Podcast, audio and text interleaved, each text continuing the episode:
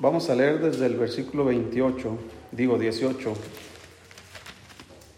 Usted sígame con su vista, dice, sabiendo que fuisteis rescatados de vuestra vana manera de vivir, la cual recibisteis de vuestros padres, no con cosas corruptibles como oro o plata, sino con la sangre preciosa de Cristo, como de un cordero sin mancha y sin contaminación, ya destinado desde antes de la fundación del mundo, pero manifestado en los postreros tiempos por amor de vosotros, y mediante el cual creéis en Dios, quien le resucitó de los muertos y le ha dado gloria, para que vuestra fe y esperanza sean en Dios, habiendo purificado vuestras almas por la obediencia a la verdad, mediante el Espíritu, para el amor fraternal no fingido, amados unos a otros entrañablemente de corazón puro, siendo renacidos no de simiente corruptible, sino de incorruptible, por la palabra de Dios que vive y permanece para siempre. Porque toda carne es como hierba, y toda la gloria del hombre es como flor de la hierba. La hierba se seca y la flor se cae, mas la palabra del Señor permanece para siempre. Y esta es la palabra que por el Evangelio os ha sido anunciada.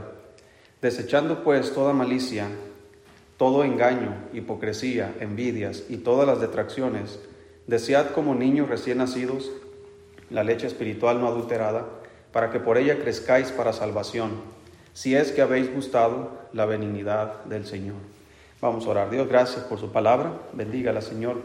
Eh, usted conoce, Señor, nuestra necesidad de escuchar y yo ruego que supla eso, Señor. Bendiga este tiempo, por favor, en el nombre de, de Jesús. Amén. Muy bien, eh, seguimos estudiando Primera de Pedro y hoy vamos a ver, hermanos, eh, acerca de, de, la salvación. La semana pasada vimos acerca de lo que es la redención, que es prácticamente lo mismo, solo que vista desde diferentes ángulos. Eh, la redención, eh, la palabra redención es, es, hacer una compra, para, es, es como eh, la palabra que se utiliza en la Biblia es una que se utilizaba para comprar esclavos. Y esa, como la, la, utiliza aquí los escritores, compras un esclavo no para que te sirva, sino para dejarlo libre. Eso fue lo que hizo Cristo. Él nos compró nosotros y nos dejó libres. Él no nos obliga. Se fija, hermanos, que desde que fuimos salvos para acá, Dios no nos obliga a servirle. ¿O sí? ¿Alguien le ha obligado? ¿Verdad que Él no nos obliga a venir a la iglesia? Él no nos obliga a orar, Él no nos obliga a leer la Biblia, Él no nos obliga a nada. Nos rescató. Ahora eso no significa que porque no nos obliga no hay consecuencias, porque Él espera que nosotros voluntariamente le sirvamos voluntariamente leamos, leamos su Biblia, eh, oremos, vayamos a la iglesia y hagamos todo lo que Él nos manda en su palabra. Pero Él quiere que lo hagamos de parte nuestra como obediencia, no como que Él nos está obligando con un látigo, porque Él tiene ese poder de hacerlo. Si Él quiere obligarnos, nos obliga, pero no lo hace.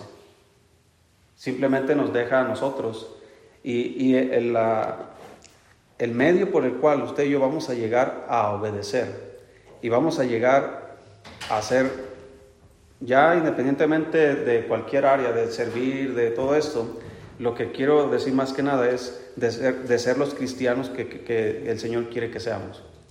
¿Dónde, dónde lo dice? Aquí en, en 1 de Pedro, decía al final, en eh, 1 de Pedro 2, versículo 2, dice, desead como niños recién nacidos la leche espiritual no adulterada para que por ella crezcáis, ¿para qué? Para salvación.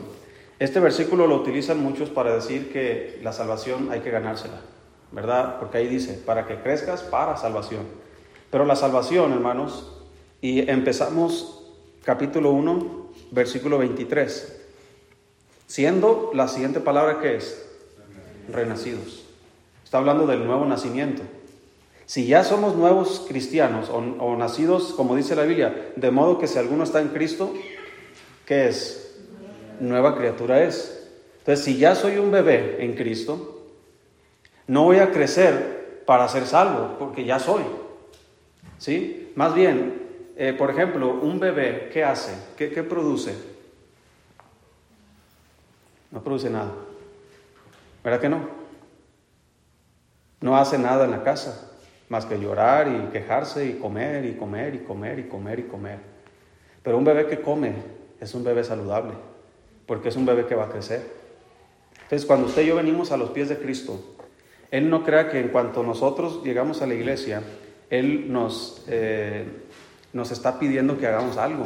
Simplemente lo que está diciéndonos es, mira, aliméntate, aliméntate. Como niño recién nacido debes desear la, leche espiritual para que por ella crezcáis para salvación. La palabra salvación, hermanos, en la Biblia, siempre pensamos nosotros que, que habla acerca de, de, de, recibir a Cristo, del perdón de pecados, y no siempre esa palabra significa la salvación. La palabra salvación en la Biblia, hermanos, eh, significa, entre otras palabras, rescatar. Por ejemplo, un bebé si no come, ¿a dónde puede llegar? Se va a morir. Un bebé si no come se va a morir. Ahora, y aquí dice leche espiritual. Está aclarando que necesitamos alimento espiritual. Así como físicamente un bebé necesita alimento para crecer, nosotros los cristianos, una vez que fuimos salvos, necesitamos alimento espiritual para crecer. Y ese alimento espiritual dice que es leche espiritual no adulterada. No hay cambios ahí. Por ejemplo, hay bebés que, que no quieren pecho de su madre. Por alguna razón u otra, no quieren el pecho de su madre. Hay sustitutos, ¿verdad?, de leche materna, pero nunca va a ser la misma. Porque los sustitutos de leche materna ya están alterados. No traen los, las vitaminas, los nutrientes que, que vienen de la madre, sino que vienen eh, disfrazados en, eh, o obtenidos de otras fuentes y no es la misma. Porque miren, cuando un bebé absorbe la leche de su madre, está absorbiendo lo que ya conoce, ¿sí? Porque el bebé estuvo dentro de la madre. Entonces todos los químicos, todo, no sé cómo funciona, ¿verdad? Pero todo lo que involucra los nutrientes de la leche materna, el, bebé lo puede asimilar. Pero hay, hay, hay leches sustitutas que muchas veces altera el estómago de los bebés. Y tienen que buscar una leche y andan batallando los padres porque si no, no, no quiere esta leche y no quiere esta otra leche. Entonces, hermano, usted y yo como cristianos, desde que fuimos salvos, lo único que necesitamos es la, la, palabra de Dios, ningún sustituto más. Hay cristianos, hermanos, que leen muchos libros cristianos y no es malo leer libros cristianos, pero leen más libros cristianos que la Biblia. ¿Sí? Un pastor dijo en uno de sus libros, yo lo tengo, dice, él lo escribió y dice, no pretendo que todo lo que yo diga es, está correcto 100%, dice, porque la único, el único libro infalible es la palabra de Dios. Así que yo me puedo equivocar, dice. Así que toma, la, eh, dice, toma el trigo y deja la paja. Pero ten mucho cuidado, dice, de que cuando tomes, cuando deseches la paja, no deseches el trigo también. Entonces, pero aquí, hermanos, la palabra de Dios, no hay ninguna palabra que sea desechable. No hay nada que usted diga, ah, esto sí, esto no. ¿Qué pasa, hermanos? Por ejemplo, yo en mi casa, no sé si a usted le pasó, pero en mi casa mi, madre me obligaba a comer todo lo que ella me daba. Verduras. ¿A cuántos sus mamás les obligaban a comer verduras? Y te vas a comer y no queríamos, ¿verdad? Las, calabacitas y, y, todas esas verduras que a un niño no, les, no le agradan. Pero ¿por qué nuestra madre nos obliga?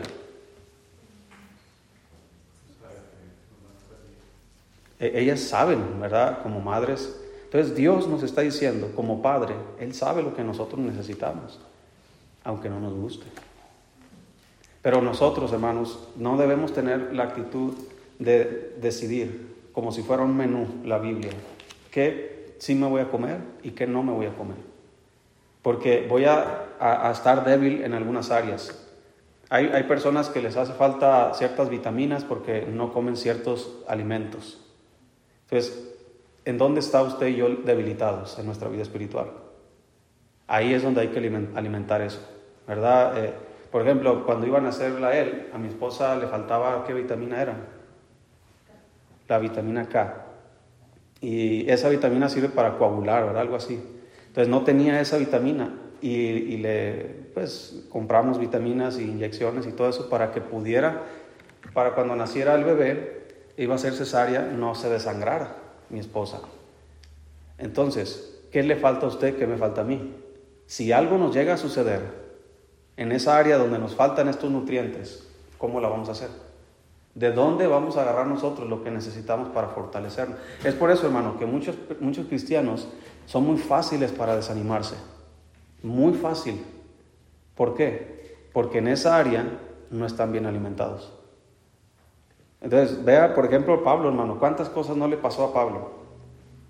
Él hace una lista grande de cosas que le sucedieron. Fue apedreado muchas veces, fue azotado muchas veces, naufragó varias veces, eh, estuvo en, desvelos, en ayunos, en quebrantos, peligros de ríos, peligros de, ladrones, dice, peligros de, fieras, peligros de los de la ciudad, eh, muchos peligros, cárceles, muchas cárceles.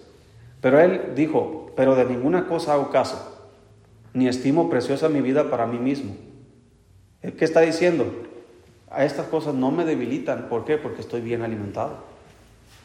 Pero si, a nosotros nos sucedieran todas estas cosas, hermano, o al menos una cosa nada más de todo eso, ¿cuántos nosotros estaríamos cabizbajos, desanimados? ¿Verdad? Ya arrastrando la cobija porque estoy bien desanimado por la vida, eh, por, no sé, puede ser mis finanzas, puede ser mi matrimonio, puede ser mis hijos, la escuela, cualquier cosa, hermanos, nos debilita porque no estamos bien alimentados. Entonces, desde que usted y yo fuimos salvos, hermanos, eh, y esto eh, no sé si funciona, a veces parece que sí, que funciona de la misma manera. Cuando un bebé no es alimentado en sus primeros meses, sus primeros años, de la manera correcta, siempre va a tener batallas en el resto de su vida, siempre. Cuando, por ejemplo, cuando nació mi hija Mical, eh, unos meses antes nació otro, otro bebé en la iglesia. Y ese bebé, hermanos, le pintaban la leche. ¿Sí sabe qué significa eso, verdad? Batallaban económicamente la familia y, por ejemplo, a nosotros nos decían que era una onza de leche por una onza de agua. Algo así, ¿verdad? Entonces, si la, niña se tomaba tres onzas de, leche, pues era tres de agua y tres de leche. Pues a ellos le daban, al niño le daban tres de, de agua y media cucharadita de leche. El niño siempre, eh, por ejemplo, agarrabas a mi hija y parecía una pelota dura. Estaba así como, ¿verdad? Como Julieta. Así estaba, pero bien, bien dada. Porque estaba bien alimentada. Y el niño, hermanos, lo agarrabas y hasta la piel la sentías flácida, así muy, como que muy, ¿cómo se dice? Muy aguadito, ¿verdad? siempre se enfermaba, cada semana estaba enfermo, siempre sus defensas estaban siempre bajas, siempre tenía hambre, siempre quería, siempre estaba así como que, ah, necesito. Había reuniones en la casa o en la casa de otros hermanos y ponían una mesa de galletas y el niño ahí estaba, hermano, se, se acababa todo lo que veía, porque era, tenía necesidad. Entonces, así, hermano, a veces estamos tú y yo. Estamos eh, queriendo alimentarnos de lo que necesitamos, pero con cosas que no nos van a alimentar correctamente. Solamente la palabra de Dios, hermanos, me va a ayudar a crecer para salvación, para rescate. Rescate para preservación de, en el caso de, de, físicamente, de eh, protegerme de enfermedades. En el caso, hermanos, espiritualmente, de protegerme de pecados protegerme de tentaciones, protegerme de cosas que si no estoy bien alimentado, hermanos, voy a, voy a desviarme. Mire, la primera cosa que sucede cuando no estamos bien alimentados es que nos desviamos de la doctrina, siempre nos desviamos. Comenzamos a creer otras cosas porque no estamos bien alimentados de la palabra de Dios. Una vez le preguntamos, eh, más bien le, quisimos probar a un, joven del, instituto. Eh, hay un versículo en la Biblia en, el libro de Apocalipsis que dice, eh, no recuerdo exactamente, pero dice, y no borraré su nombre del libro de la vida. Y nosotros formulamos una doctrina nueva jugando para hacerle perder el piso al otro. Le decimos, mira, ahí dice, dice Dios que si te mantienes fiel, por ejemplo, no, no se borrará tu nombre del libro de la vida. Así que si no eres fiel, es probable que Dios te lo quite. Y él se quedó, ay, sí es cierto, ahí dice. Pero ¿por qué estaba creyendo esas cosas? Porque él no estaba bien alimentado. Mire, ¿sabes cuál es el punto principal, hermano, por el cual a veces nos desviamos? Ahí está en el versículo, eh, capítulo 2, 1 Pedro, versículo 3. Dice que debemos desear como niños recién nacidos la leche, etc. Versículo 3. Si es que habéis que gustado la benignidad del Señor. La palabra gustado es una palabra que significa que has probado con tu propia boca, que ya lo has comprobado por ti mismo, que no nada más te lo están diciendo. Si recuerdas a la mujer samaritana, que el Señor le, dijo todo lo que ella hacía, y esta mujer corrió a, su aldea y les dijo a todos que Jesús era el profeta, que le dijo todo lo que ella había hecho. Y luego los hombres vinieron y escucharon a Jesús y le dijeron a esta mujer, ya no creemos por tu dicho, sino que ahora nosotros mismos lo hemos visto con nuestros propios ojos. ¿Sí me explico? Entonces, no es, ah, es que me dijeron. No, es que yo lo probé. Ahora yo sé lo que es. No es de que me, contaron y, ah, pues me voy con esa historia, sino que yo mismo he probado. Por eso, hermanos, si, si, hay algo que tú no comprendes de la palabra de Dios y alguien te dice algo, no lo creas inmediatamente, como los de Berea. Dice la Biblia que ellos se sentaban todos los días y escudriñaban todos los días la escritura para ver que si lo, lo que Pablo les estaba diciendo concordaba con lo que la Biblia decía. No creas que ellos no están viendo a Pablo como tú y yo lo vemos, hermano. ¿verdad? Al gran apóstol Pablo. Ellos están viendo a cualquier predicador de su época con nuevas doctrinas, porque para ellos todo eso era nuevo. De la resurrección de Cristo, de la, de la crucifixión, todo eso era nuevo para ellos. Entonces llega un predicador como Pablo, desconocido para ellos, que les predica acerca de la resurrección, acerca del Mesías, que ya vino, que ya murió y que ya se fue. Y los judíos dicen, oye, pero yo ni me enteré de eso. Ah, vamos a ver. ¿Dónde es donde vamos a ver? en la escritura. No es nada más, ah, es que él me dijo o es que ella me dijo. Si no está en la Biblia, y hay que también tener mucho cuidado, hermanos, de cuando vamos a, ir a la Biblia, de leer, eh, ¿cómo se dice la palabra? Leer un poquito más de, de donde te están dirigiendo. Porque podemos sacar, hermanos, un versículo de contexto para que diga otra cosa. Y somos muy fáciles para, para ¿cómo se Ayer dije esa palabra. ¿Cómo es? Tergiversar. Agarras un cachito de aquí y lo colocas de este lado y parece como que, como Photoshop, ¿verdad? Así de, así pasa. Y se crean doctrinas, hermanos, que, por ejemplo, mire, hay dos historias en la Biblia y fueron usadas por un, pastor que se llama Cash Luna.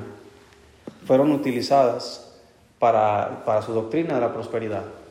Por ejemplo, la primera historia dijo él, cuando Ananías y Zafira, ellos habían mentido al Espíritu Santo acerca del precio de la heredad, estaba hablando de dinero, dijo Pedro a, a ellos, eh, perece, o algo así dijo, y dice que cayó Ananías y se murió. Y cuando llegó la mujer, le dijo, mira, ahí vienen los jóvenes que llevaron a tu marido, aquí también te van a sacar, te van a enterrar. Y también cae muerta la mujer. Y después dice que había un mago, Elimás, eh, Bar Jesús, no, recuerdo el nombre, que él estaba, era un, pues era un mago y, y, con sus encantamientos había engañado a mucha gente. Después se convirtió, dice la Biblia, y él miraba que los apóstoles ponían las manos y recibían el Espíritu Santo. Y él les ofreció mucho dinero. Y les dijo, denme también a mí este don para que a cualquiera que yo le ponga las manos reciba el Espíritu Santo. Parecía una buena intención. Pero Pedro le dijo, tu dinero perezca contigo. Y dice Cash Luna, pero si tú sigues leyendo la historia, este hombre no, no pereció. No es cuando cuando Pedro diga, es cuando Dios diga, así dijo él. Así que, ¿de qué está tratando el tema? Él le dijo, ¿crees que el don de Dios se puede comprar con dinero? ¿Qué crees que es su segundo punto? Si él, si él no, no hizo que se muriera este hombre, entonces es porque, ¿cuánto dinero quieres ofrecerme a mí? Y yo te doy el don. y toda la gente, hermanos, llenan estadios esas personas. Y toda la gente, hermanos, está gritando amén, aleluya, y por todas esas, doctrinas. Y muchos quieren, hermanos, ese tipo de, de cosas. ¿Por qué? Porque agarran historias de la Biblia y las tuercen para su propia conveniencia. ¿Y sabes qué pasa, hermanos? Comenzamos nosotros a, a desviarnos. Mire, ¿verdad que ningún platillo, por ejemplo, hermano Sigi, eh, su mamá alguna vez le hizo cocido? ¿Su esposa? ¿También? ¿Saben igual? No.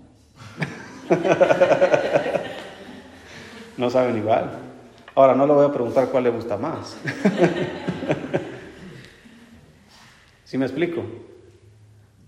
Si, si a todos nos puede pasar, si te presentaran, por ejemplo, hermano Jefté, el platillo que más te gusta de tu mamá, aquí no está tu mamá, pero si te pusieran un platillo que sabe idéntico al que hace tu mamá, ¿no pensarías que tu mamá lo hizo?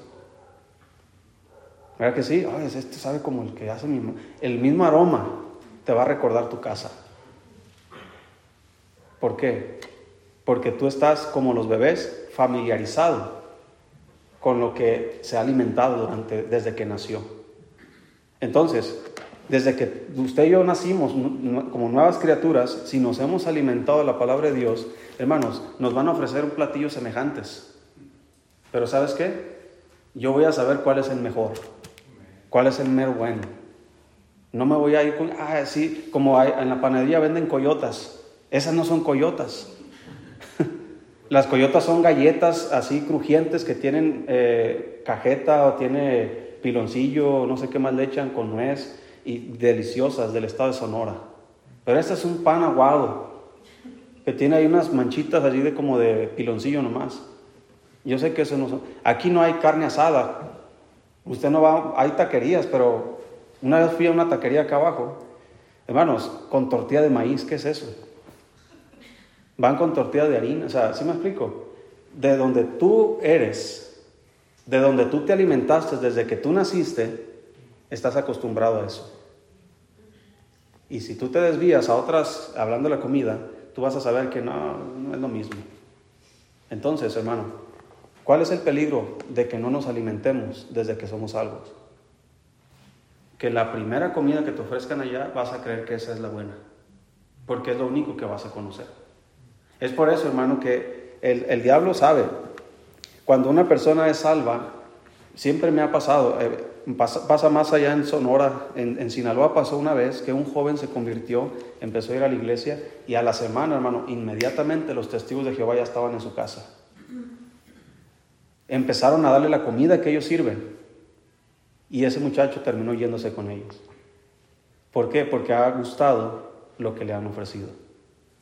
Y lo que, lo poquito que probó en la iglesia no le fue suficiente porque ellos le dieron más y más y más y más.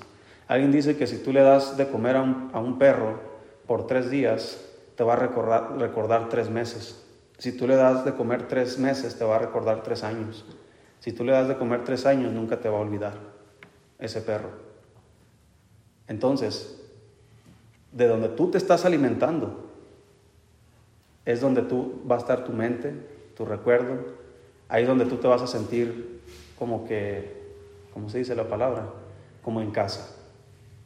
Por ejemplo, a veces llegan cristianos aquí y, ven todo, ¿no? Ah, me siento como en casa, porque vienen de, su, de otra iglesia, de otro estado o de otra ciudad. Me siento como en casa, la predicación, el culto, el orden del servicio, los, los himnos son conocidos y se sienten en casa. Entonces ellos están probando algo semejante. Pero llegan otros hermanos donde, ah, pues está buena la predicación, pero pero como que hace falta la batería, hace falta algo más, ¿verdad? Como que están todos apagados ahí. ¿Por qué? Porque para él eso es lo que él siempre ha comido. O sea, yo no le juzgo, ¿verdad? Eh, pero sí me explico, hermano. Eso es porque la Biblia nos dice que debemos desear como niños recién nacidos la leche espiritual no adulterada. No, no se, voy a decirlo así, no se trague lo que sea, no se coma lo que sea, solamente que provenga de la palabra de Dios. Y eso es importante. Mire, una vez llegué a una casa de una hermana, ya esa hermana ya, tiene años que no viene. Eh, llegué a entregar unas llaves, estaba sola la hermana y estaba un hombre con ella. Estaba sentado en la mesa, la mesa estaba luego en la entrada. Tenía una Biblia abierta el hombre. Y la hermana se puso nerviosa cuando abrió la puerta y me vio. Y yo dije, pues yo no veo, nomás vengo a entregar llaves. Y me dice el hombre, pásele, la mesa está servida. Así con los brazos abiertos. Tenía la Biblia abierta. Y yo no veía ningún burrito ni nada. Entonces me estaba ofreciendo la palabra de Dios, me quería enseñar la palabra de Dios.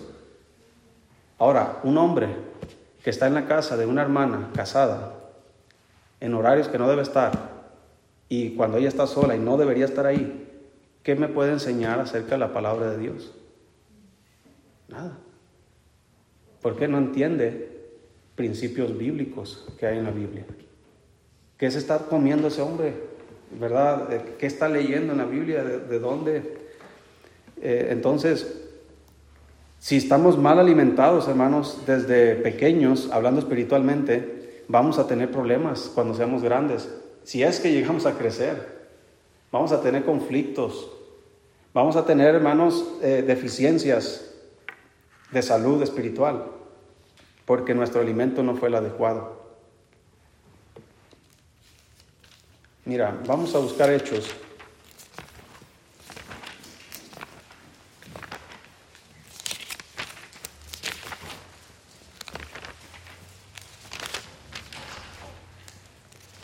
Vamos a buscar ahí Hechos capítulo 18.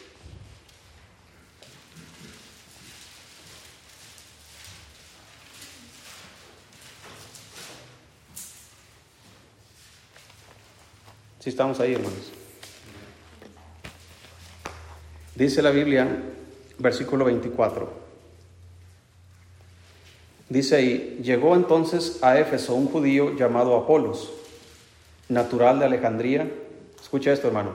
Varón que elocuente, poderoso en las escrituras. Recuerde que no había Nuevo Testamento en ese tiempo. Entonces está hablando del Antiguo Testamento. 25. Este había sido instruido en el camino del Señor y siendo de espíritu fervoroso, hablaba y enseñaba diligentemente lo concerniente al Señor. Escucha esto. Pero solamente conocía el bautismo de Juan. 26. Y comenzó a hablar con denuedo en la sinagoga. Pero cuando le oyeron Priscila y Aquila, le tomaron aparte y le expusieron más exactamente el camino de Dios. ¿Sí está anotando el punto aquí? Es un hombre bueno, es un hombre, es un hombre de Dios que está predicando la palabra de Dios, pero está predicando solamente lo que conoce. Dice que solo conocía qué cosa? el bautismo de Juan. Es decir, este Apolos de alguna manera estuvo involucrado en las predicaciones de, Juan el Bautista. Él tal vez estaba cuando bautizaba, a lo mejor él se bautizó cuando Juan el Bautista bautizaba. Y él escuchaba acerca del Mesías, acerca de Cristo, pero de alguna manera parece ser que desde ahí hasta este día ya no había más conocimiento. Se quedó con aquel conocimiento. Ahora, lo bueno de él es que él tenía un espíritu fervoroso. Esto significa que él tenía hambre. Él quería aprender más. No solamente quería enseñar. Versículo 27 dice, y queriendo él pasar a Calla, los hermanos le animaron y escribieron a los discípulos que le recibiesen y llegó él allá. Dice, perdón, y llegando él allá fue de gran provecho a los que por la gracia habían creído. Escuche, porque con gran vehemencia refutaba públicamente a los judíos, demostrando por las escrituras que Jesús era el Cristo. Ahora, él no solamente eh, estaba predicando acerca de Jesús, del Mesías, de que Juan predicaba, ahora está predicando demostrando por las escrituras. Mira, aquí dice la Biblia. No es lo que a mí me contaron. Aquí dice la palabra de Dios. Él es Jesús el Mesías. Entonces el punto es, hermano, que si nosotros tenemos cierto conocimiento, a todos nos hace falta más. Pero hay, hay cristianos que tienen muy poco conocimiento. Es hay, hay cristianos que tienen solamente los primeros rudimentos de la palabra de Dios. Mira, vamos a ver otro caso ahí mismo. En Hechos 19, si, si estás ahí, dice versículo 1, aconteció que entre tanto que Apolos estaba en Corinto, Pablo, después de recorrer las regiones superiores, vino a Éfeso y hallando a ciertos discípulos, les dijo, ¿recibiste el Espíritu Santo cuando creíste? Y ellos le dijeron, ni siquiera hemos oído si hay Espíritu Santo. Entonces dijo, ¿en qué pues fuisteis bautizados? Ellos dijeron, en el bautismo de Juan. Dijo Pablo, Juan bautizó con bautismo de arrepentimiento, diciendo al pueblo que creyesen en aquel que vendría después de él, esto es, en Jesús el Cristo. Cuando oyeron esto, fueron bautizados en el nombre del Señor Jesús. Y habiéndoles impuesto Pablo las manos, vino sobre ellos el Espíritu Santo y hablaban en lenguas y profetizaban. Eran por todos unos doce hombres. Entonces, vemos ahora otros doce hombres, discípulos, pero solamente, es más, ni siquiera, yo creo que en su discipulado, no sé qué les dieron, pero les faltó el Espíritu Santo, ¿verdad? No conocían el Espíritu Santo. Eso significa, hermano, que esos discípulos ni siquiera eran salvos. Porque entonces Pablo les predica el Evangelio de Jesús y ellos son salvos y después son bautizados. Aunque ya habían sido bautizados anteriormente. ¿Sí me explico? Entonces, hermano, no importa dónde usted y yo estemos en nuestro conocimiento de las escrituras, siempre hay más arriba que aprender. El problema es cuando nos aferramos y queremos quedarnos ahí. Mire, vamos ahí al libro de Hebreos. Se nos aconseja acá en Hebreos que vayamos más allá.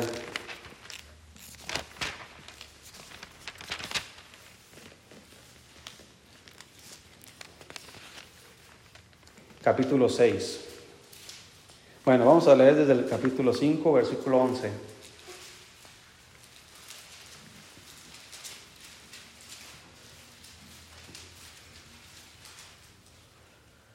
Si lo tienes. Dice el versículo 11, acerca de esto, fíjate, de, todas las doctrinas que estaba hablando el escritor, acerca de esto tenemos mucho que decir y difícil de explicar, por cuanto os habéis hecho tardos para oír, porque debiendo ser ya maestros después de tanto tiempo, tenéis necesidad de que se os vuelva a enseñar cuáles son los primeros rudimentos de la palabra de Dios y habéis llegado a ser tales que tenéis necesidad de qué? De leche y no de vianda perdón, de alimento sólido. Y todo aquel que participa de la leche es inexperto en la palabra de justicia, porque es niño. Pero el alimento sólido es para los que han alcanzado madurez, para los que por el uso tienen los sentidos ejercitados para el discernimiento del bien y del mal. Por, lo por tanto, dejando ya los rudimentos de la doctrina de Cristo, vamos adelante a la perfección, es decir, a la madurez, no echando otra vez el fundamento del arrepentimiento de obras muertas, de la fe en Dios, de la doctrina de bautismos, de la imposición de manos, de la resurrección de los muertos y del juicio eterno. Está mencionando algunas doctrinas como diciendo, oigan, esto es lo que se enseña al principio. Ya deberías estar en otros niveles de tu conocimiento en Cristo. Pero apenas no entiendes el bautismo, no entiendes la imposición de las manos, no entiendes el arrepentimiento de obras muertas, de la fe en Dios. Por eso cuando a veces predico yo de la oración, siempre digo, es algo que ya sabemos. El punto es, no es ahora que lo sepamos, ahora es que lo hagamos. Por eso es que en el capítulo 5 dice que después de tanto tiempo, muchos dice, ya deberían ser maestros. Pero después de tanto tiempo dice, es necesario que se les dé leche. No pueden soportar alimento sólido. Es como a, a Lunita no le pueden dar una hamburguesa aunque esté babeando ahí viendo la verdad y que su papá esté comiéndosela, pero no le pueden dar. ¿Por qué?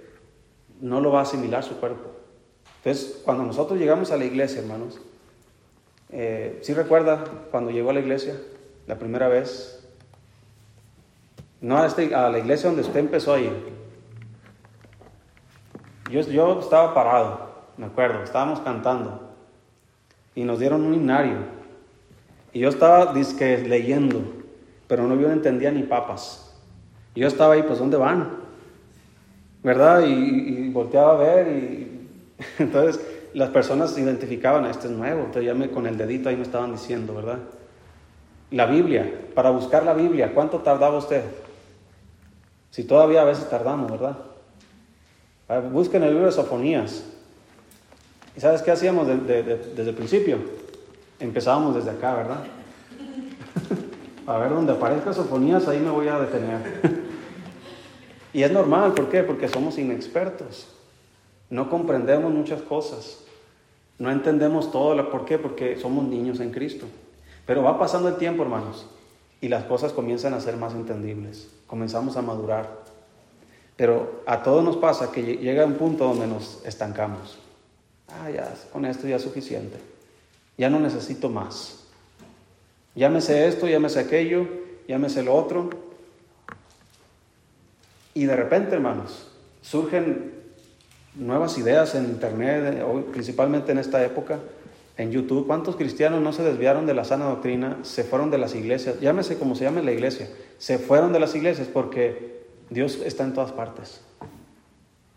Dios no necesita ser una iglesia, mucho, ese es el argumento de muchos cristianos ahora. Dios, tú puedes, es más, Dios abrió una iglesia en cada casa. ¿De dónde sacaste esa, esa idea? ¿Quién te dio a comer esa doctrina? Que Dios abrió. ¿Por qué? Porque en la Biblia dice que las iglesias se reunían en casas. Sí, pero la iglesia se reunía en casas, no que las casas eran iglesias. Esa es la diferencia. Y en una casa se reunían porque antes no había templos como este no tenían tanta libertad, inclusive hubo una época donde ni siquiera en las casas podían estar, tenían que esconderse en cuevas, tenían que huir. Entonces la Biblia también habla que se reunían en cuevas, ¿por qué no nos reunimos en una cueva? Porque no está hablando la Biblia que hagamos eso. Pero la gente para autojustificarse y no, no ser responsables, hermano, en su crecimiento espiritual y en las prácticas que el Señor nos manda hacer dentro de la congregación, pues es más fácil agarrar esta parte de la Biblia y ponerlo donde más me conviene. Mira, ¿tú puedes orar y leer la Biblia en tu casa, hermano? Sí, pero eso ya es suficiente. Ahora yo me pregunto, hermano, esos cristianos que ya no van a las iglesias, que se quedaron en casa porque Dios también está ahí y porque Dios abrió una iglesia en su casa. Yo me pregunto, de todos los mandamientos que el Señor le manda a la iglesia, ¿cuántos están cumpliendo ellos? Por ejemplo, la cena del Señor. ¿La tomarán ellos en su casa? ¿Recogen diezmos y ofrendas? ¿Ofrendas misioneras? ¿Apoyan misioneros ellos? ¿Cuándo va a salir un misionero de sus iglesias de la casa? ¿Irán a enviar a sus hijos de misioneros? ¿Están predicando el Evangelio? ¿Están invitando gente? ¿Se reúnen, se reúnen para orar? Todo eso, hermano. Aunque tú lo hagas en casa, la Biblia me manda hacerlo junto con otros cristianos no dejando de congregarse, dice la Biblia. Ah, pero yo no dejo de congregarme en mi casa. Entonces, depende de lo que estamos comiendo, hermano, espiritualmente, es el resultado de vida cristiana que vamos a tener. Si nuestra, por ejemplo, para un niño, ¿qué es más, qué es mejor, hermanos? ¿Comida chatarra o comida nutritiva? ¿Qué prefiere el niño? ¿Una manzana o unas papitas? ¿Qué prefiere? ¿Un agua de limón, una limonada natural o, un refresco? ¿O un juguito de esos de, que es pura azúcar? Usted va eh, a la tienda y el niño no dice, oye, papá, ¿por qué no compras avena para hacernos una avenita ahorita? ¿Verdad que no dicen eso? Están chillando y llorando porque quieren ese dulce, ¿verdad? Porque quieren esa paleta y quieren esas papitas o ese, ese pastelito. Entonces, espiritualmente, hermano, a veces así somos. No nos gusta la comida nutritiva. Mire, la comida nutritiva es esta. Es sentarse a analizar la escritura. Escudriñar las escrituras, dice la Biblia. La palabra escudriñar significa, hermanos, así como aquellos en, en Proverbios dicen, si como a la plata la buscares y la escudriñares como a tesoros, entonces entenderás el temor de Jehová. Ahora, mi pregunta es, ¿cuánta inversión se necesita para escudriñar oro? Tú no vas y levantas una piedra y, ah, mira, una piedrota de oro. ¿Verdad que no? El oro no está en la superficie. ¿Dónde está el oro, hermanos? En las profundidades. ¿Cuánto dinero no se invierte, hermanos? El otro día estaba viendo un documental de, de una mina de diamantes que invierten miles y millones de dólares para extraer diamantes. Un diamante, ahí lo estaban presentando, que estaban puliendo, valía un millón de dólares. Un diamante, así un pedacito de diamante. Dice la Biblia, si como a la plata la buscares y la escudriñares como a tesoros, entonces entenderás el temor de Jehová. Entonces, ¿tú crees, hermano, que una lectura por encimita nos va a hacer entender correctamente? No. Inclusive, por ejemplo, cuando estamos alimentándonos, eh, los niños sí han notado que se tragan todo, ni siquiera lo mastican bien. No sé cuántas, eh, tiene que estar bien molida la comida en nuestra boca para que el, cuerpo pueda digerir mejor los nutrimentos. Entonces, esa palabra, eh, ¿cómo se, llama? Moler, en las vacas se llama rumiar. ¿Sí ha visto una vaca que está rumiando? ¿Verdad? Que está la noche ahí, nomás con la boca así moviéndola para todos lados. Estuvo comiendo todo el día y en la noche estaba, esa palabra rumiar es la palabra que significa meditar. Estaba meditando lo que, estaba, lo que comió todo el día. Entonces, si usted lee y se lo traga así nomás, se le va a ir. Pero si usted lee y lo medita, va a aprovechar los nutrimentos y va a poder crecer, como la Biblia dice que crezcamos. Por eso, hermanos, debemos, no, es de leer, hay, unas, por ejemplo, en mi Biblia hay, una atrás donde viene una lectura bíblica para un año. Pues también podemos leer más que eso, ¿verdad? Pero hay otros donde un pastor decía, yo leo la Biblia una vez cada 40 días. No, cada, cada, ¿cuánto me dijo? Sí, cada cada 40 días, una vez, o cada dos meses, algo así me dijo. Entonces leía seis veces la Biblia en un año. Si usted escucha predicar a ese pastor, usted dice, ¿de dónde saca eso? Agarra este versículo, agarra este otro, agarra este otro, y, te, te, arma, hermanos, todo un, un mensaje. Y tú te quedas, yo ya había leído eso y nunca lo había entendido así. Porque es que tú no te detienes a meditar y a leer y a alimentarte como se alimenta esa persona. Y he escuchado a otros predicadores, hermano, el mismo mensaje cada vez. Nada más le cambia el título. Vamos a hablar del amor. Ay, que Dios nos ama. Y después lo escucho el mismo mensaje. Eh, tiene otro título, no sé qué, de la oración, pero está hablando que Dios nos ama. Y después está hablando de, misiones y está hablando que Dios nos ama. Y los mismos temas. ¿Sí ha, ha escuchado hablar a Cantinflas? ¿Sí? ¿Qué dice Cantinflas en sus discursos? Porque siempre da discursos cuando es político, ¿verdad? Cuando es maestro, policía, barrendero y no sé qué más. Y da sus, siempre sale con sus discursos, ¿verdad? Y, hay unos que, tienen contenido, pero hay otros que está hablando y te lleva para acá y te lleva para acá y, ya no sabes ni dónde andas. ¿Sí conoce la capirotada? ¿Sí? Es una mezcla de cualquier cosa. Pues así hay muchos que enseñan cualquier cosa como capirotada. No, no te van guiando sobre un objetivo, sino que, a ver, ¿de qué? Hay, hay un pastor que predica de acuerdo a lo que ve en la congregación. Es decir, que si, que si una hermana llegó en, en pantalón, adivine cuál va a ser el siguiente mensaje. ¿Sí? Si una hermana se estaba durmiendo en este servicio, ¿sabe de qué va a hablar el siguiente mensaje? De los que se duermen en el culto. Si alguien no vino a esto, va a predicar de esos que no vienen. Si alguien no dio, va a predicar de los que no dan. Si alguien no va, va a predicar de los que no van.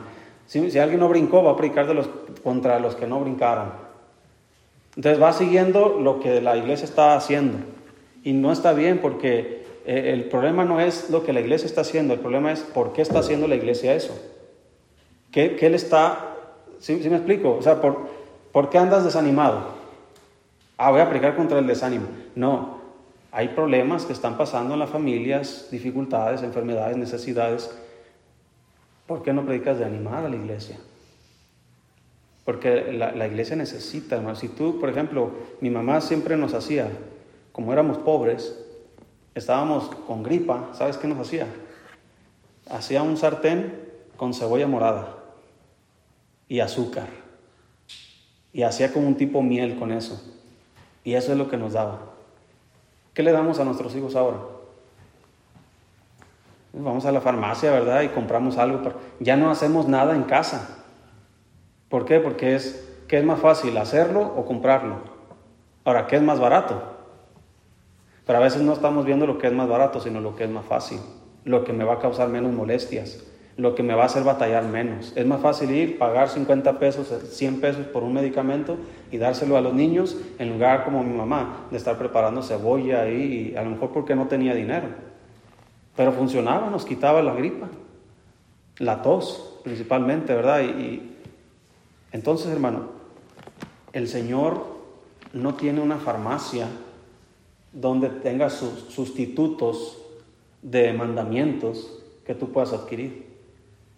Tienes que ir a la Biblia y ahí vas a obtener el alimento que necesitas, la medicina que necesitas. El Evangelio, hermano, por ejemplo, es, es la medicina para nuestro, nuestras enfermedades. No dice la Biblia que Cristo vino a sanar nuestras enfermedades, a curar nuestras dolencias. Y no se refiere a nuestro cuerpo, se refiere a nuestra alma.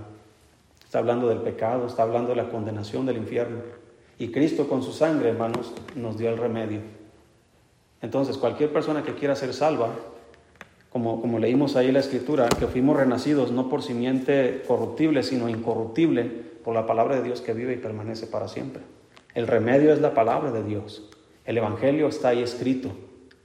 Solo hay que creer, o en su caso la gente puede rechazar. Pero si rechaza el medicamento que necesita para sanar, para salvarse, va a morir en sus pecados. Entonces, hermano, la salvación desde que empezamos nosotros aquí, desde niños, se nos manda alimentarnos correctamente. Vamos a terminar en el libro de Juan, capítulo 3.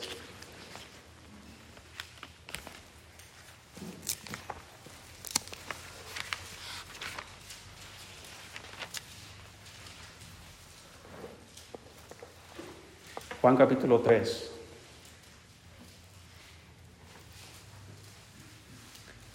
Estamos ahí, hermano. Dice versículo 1, sígame ahí. Dice, había un hombre de los fariseos que se llamaba Nicodemo, un principal de entre los judíos.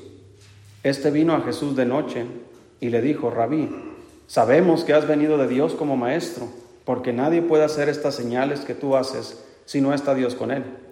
Respondió Jesús y le dijo, de cierto, de cierto te digo, el que no naciere de nuevo no puede ver el reino de Dios. Nicodemo le dijo, ¿cómo puede un hombre nacer siendo viejo? ¿Puede acaso entrar por segunda vez en el vientre de su madre y nacer? Respondió Jesús, de cierto, de cierto te digo, que el que no naciere de agua y del Espíritu no puede entrar en el reino de Dios. Lo que es nacido de la carne, carne es, y lo que es nacido del Espíritu, Espíritu es. No te maravilles de que te dije, os es necesario nacer de nuevo. El viento sopla de donde quieres y oye su sonido, mas ni sabes de dónde viene ni a dónde va. Así es todo aquel que es nacido del Espíritu. Conocemos la historia. El Señor dice, es necesario nacer de nuevo. Ese es el nuevo nacimiento, es la salvación. Fuimos renacidos, no por simiente corruptible. Y está hablando de el que es nacido en la carne, carne es. Tú y yo fuimos nacidos de la carne. Es decir, somos corruptibles. ¿Qué significa? Que nos estamos deteriorando. Con el pasar de los años nos hacemos más viejos, más débiles, más enfermizos. Y a la postre vamos a llegar a la muerte, si Cristo no viene antes. ¿Por qué? Porque todos estamos deteriorándonos. Porque fuimos nacidos de simiente corruptible. Porque el pecado entró al mundo por un hombre. Y por un hombre entró la muerte. Así la muerte pasó a todos los hombres por cuanto todos pecaron. Por eso es que somos corruptibles. Pero cuando nacimos de nuevo por simiente incorruptible, significa que la palabra de Dios permanece para siempre, por lo tanto, al ser nacidos por una simiente incorruptible, nuestro nuevo nacimiento también es incorruptible, es decir, permanece para siempre. Pero, al igual que el nacimiento físico, el nacimiento espiritual requiere crecimiento. El nacimiento físico hay un límite. ¿Qué estatura vas a tener tú? ¿Hasta cuál es tu límite? Por ejemplo, si ha visto a la mamá de Jepté, ni de dos metros, es grande. Entonces, ¿por qué cree que Jefté es grande? Por su papá, no, por su mamá. ¿Sí? Entonces, Denise, por ejemplo, ¿por qué está grandota Denise?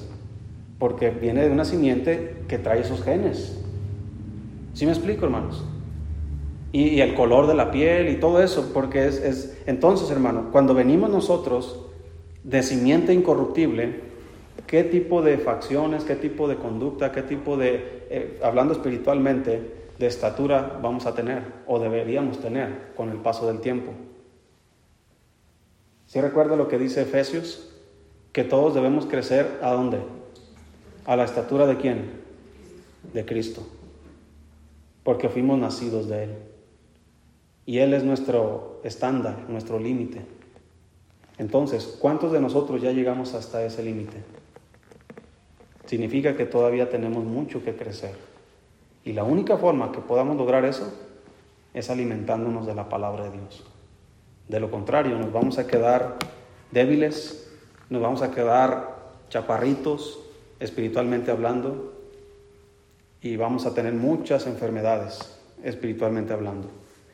Por eso, hermano, desead como niño recién nacido la leche espiritual no adulterada, para que por ella, dice ahí, crezcáis para salvación. Vamos a orar.